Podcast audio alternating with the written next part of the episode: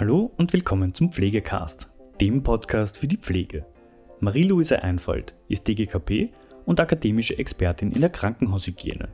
Der Begriff Hygiene wird auch heute noch oft mit Reinigen und Sauberbleiben verknüpft. Dass die Pflege aber breit aufgestellte Infektionskontrolle und Infektionsprävention auf verschiedensten Ebenen betreibt, ist wenigen bewusst. In dieser Folge im Gespräch mit Marie-Louise Einfalt, was machen Hygieneteams eigentlich?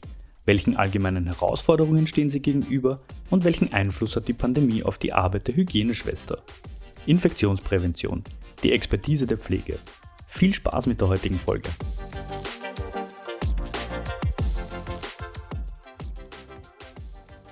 Diesmal dabei ist Marie-Louise Einfalt, DGKP und akademische Expertin in der Krankenhaushygiene.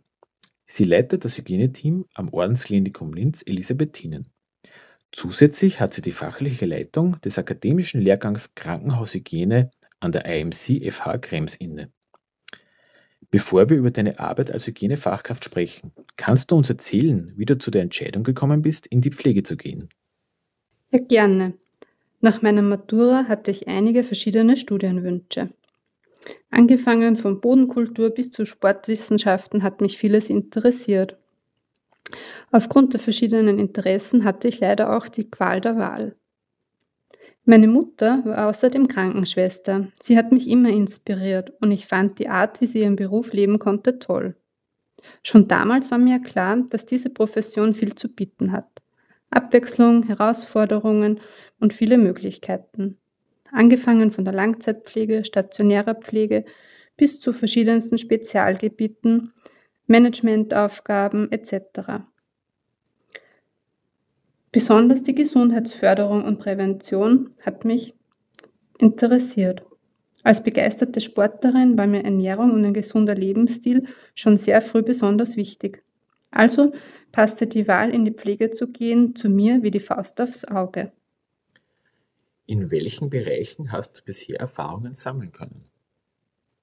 Direkt nach meinem Diplom habe ich einige Zeit auf einer Unfallstation im AKH Linz gearbeitet, dann auf einer Urologie im Ordensklinikum Linz und im Anschluss durfte ich zehn Jahre in der Intensivpflege arbeiten, bevor ich im Institut für Hygiene, Mikrobiologie und Truppenmedizin des Ordensklinikum Linz Elisabethinen gestartet bin. Du bist im Spezialgebiet der Krankenhaushygiene gelandet. Was sind dort die Hauptaufgaben und auf was setzt ihr derzeit besonderen Fokus? Ja, neben einem breiten Aufgabenspektrum ist unsere Hauptaufgabe das Erkennen, Bekämpfen und Verhüten von Infektionen. Wir arbeiten jeden Tag auffällige Befunde von Patienten ab, um hygienerelevante Erreger zu detektieren. Wir helfen und unterstützen dann den Mitarbeiterinnen auf den Stationen und in den Bereichen beim Einhalten oder Umsetzen der empfohlenen Hygienemaßnahmen. Gerade in der Pandemie waren wir als Unterstützung besonders gefordert. Wir mussten in kürzester Zeit möglichst viele Mitarbeiterinnen für den neuartigen Erreger fit machen und vor allem Ängste abbauen und Sicherheit für Patientinnen und Mitarbeiterinnen schaffen. Infektionssurveillance macht einen weiteren großen Teil unseres Tätigkeitsbereichs aus. Dabei werden langfristige Infektionsdaten verschiedener Stationen und Bereiche standardisiert und stratifiziert erfasst. Wir haben uns vor Jahren für KISS entschieden. Das ist das Surveillance-System, ausgehend von der Berliner Charité. Du hast von einem sehr breiten Aufgabenspektrum gesprochen. Was gehört dann noch dazu? Zum Beispiel die technische Hygiene. Wir kontrollieren regelmäßig die Reinigungs- und Desinfektionsgeräte im Haus, die Endoskope, Trinkwasserbrunnen, allgemein die Wasserqualität auf den Stationen. Außerdem sind wir bei der Planung von Neu- und Umbauten dabei, bei Betriebsbewilligungen, Errichtungsbewilligungen im Rahmen der behördlichen Verfahren, bei der Anschaffung von neuen Produkten.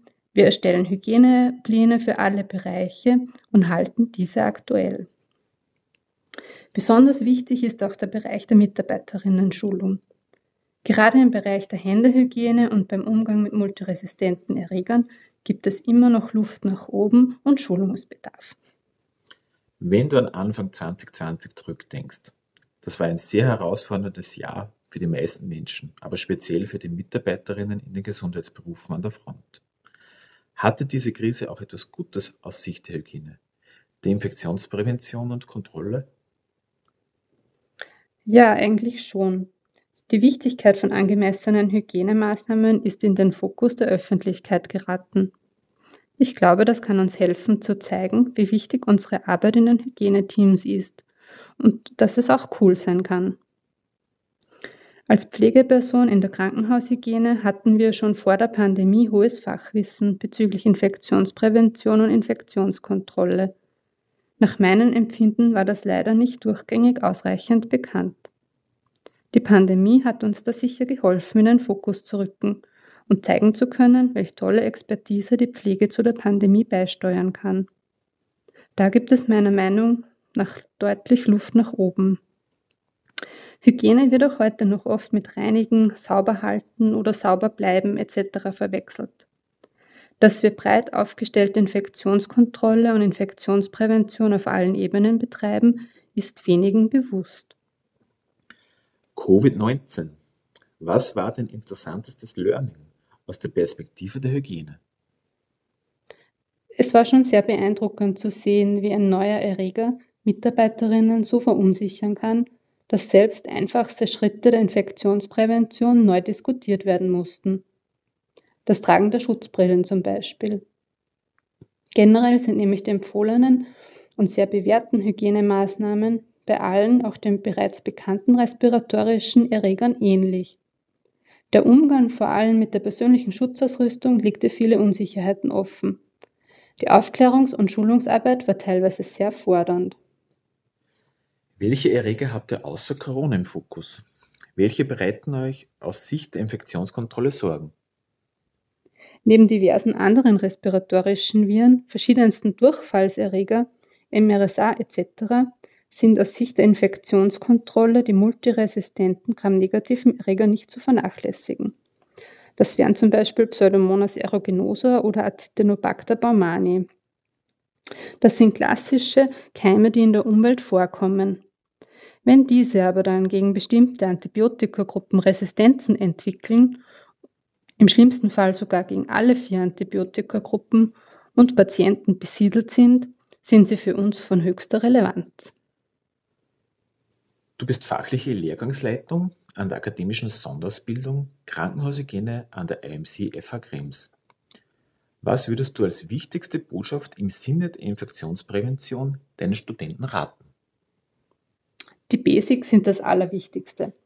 Ohne die Basismaßnahmen sind erweiterte Hygienemaßnahmen meist zum Scheitern verurteilt.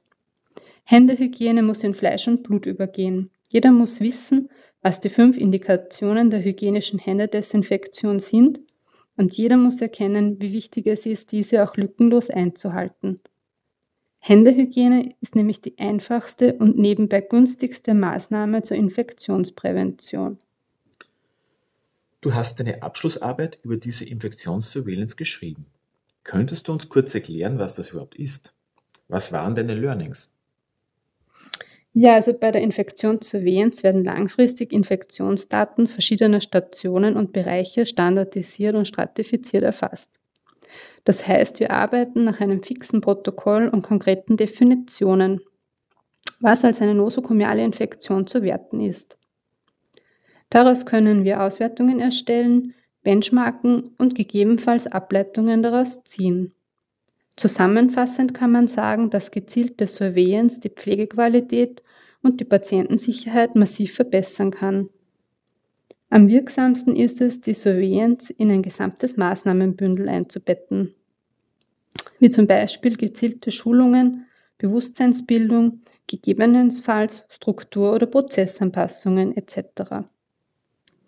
Bei uns am Haus haben wir seit 2015 hämato-onkologische Stationen unter Surveillance. Der Hintergrund dazu ist, dass nach aktuellen Schätzungen der European Centers for Disease Prevention and Control, also ECDC, circa 3,8 Millionen Patientinnen und Patienten pro Jahr in der EU von einer mit einem Akutkrankenhausaufenthalt in Zusammenhang stehenden Infektion betroffen sind.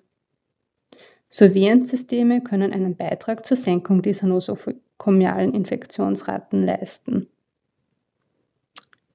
Während unserer Surveillance-Tätigkeit haben wir im ersten Halbjahr 2350 Patiententage einer Station unter Surveillance gehabt. In diesem Zeitraum wurden 15 device-assoziierte Infektionen erfasst. Im Jahr 2016 standen 3657 Patiententage dieser Station unter Surveillance und es wurden 14 device-assoziierte Infektionen erfasst. Vom Jänner bis September 2017 standen 2368 Patiententage unter Surveillance und es konnten drei device-assoziierte Infektionen erfasst werden. Daraus ergibt sich eine kontinuierliche Senkung der nosokomialen Infektionen. Ähm, es hat sich dann noch eine Besonderheit gezeigt, dass die Zahlen also insgesamt zufriedenstellend waren, aber in der weiteren Aufarbeitung zeigte sich überraschend ein zeitlicher Zusammenhang zu autologen Stammzellentransplantationen. Es folgten weitere Arbeitsablaufbeobachtungen und zusätzliches Verbesserungspotenzial wurde detektiert und umgesetzt, vor allem im Umgang mit zentralvenösen Devices. So die Schlussfolgerungen, die wir aus unserer Arbeit ziehen konnten, waren, dass die nosokomialen Infektionsraten im Zusammenhang mit der Implementierung eines Surveillance-Systems gesenkt worden waren. Was waren aber die Gründe für dieses Senken? Einfach nur das Einführen des Surveillance-Systems äh, scheint mir zu kurz gegriffen. Ähm, weitere Gründe könnten dafür sein, also der Hawthorne-Effekt.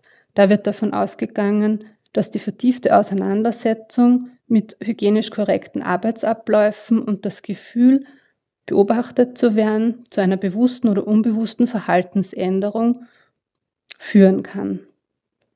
Ein weiterer Grund zum, zum Senken der Infektionsrate kann ein gewisser Veröffentlichkeitsdruck sein.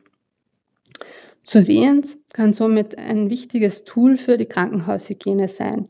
Sie sollte eben ein fixer Bestandteil unserer Arbeit sein und im Rahmen eines ganzen Maßnahmenbündels zur Infektionskontrolle und Prävention dienen. Was ist eine der größten allgemeinen Herausforderungen eurer Arbeit? Ja, also wir bewegen uns oft im Spannungsfeld zwischen Nutzen und Kosten. Die Managementziele decken sich nicht immer mit unseren Zielen bzw. Anforderungen. Nach wie vor gibt es Player, die sich nicht bewusst sind, wie wichtig adäquate Infektionsprävention und Kontrolle sind und wofür die eigentlich Hygieneteams stehen. Ich denke, die Pandemie hatte einiges an Bewusstseinsbildung bewirkt. Unsere Zuhörer sind vorwiegend Pflegekräfte und Führungskräfte im Gesundheitsbereich, die etwas bewegen wollen. Hast du einen Tipp, wie im Gesundheitsbereich etwas bewegt werden kann? Hm. Also eine der wichtigsten Eigenschaften, die ich glaube, um etwas bewegen zu können, ist Hartnäckigkeit.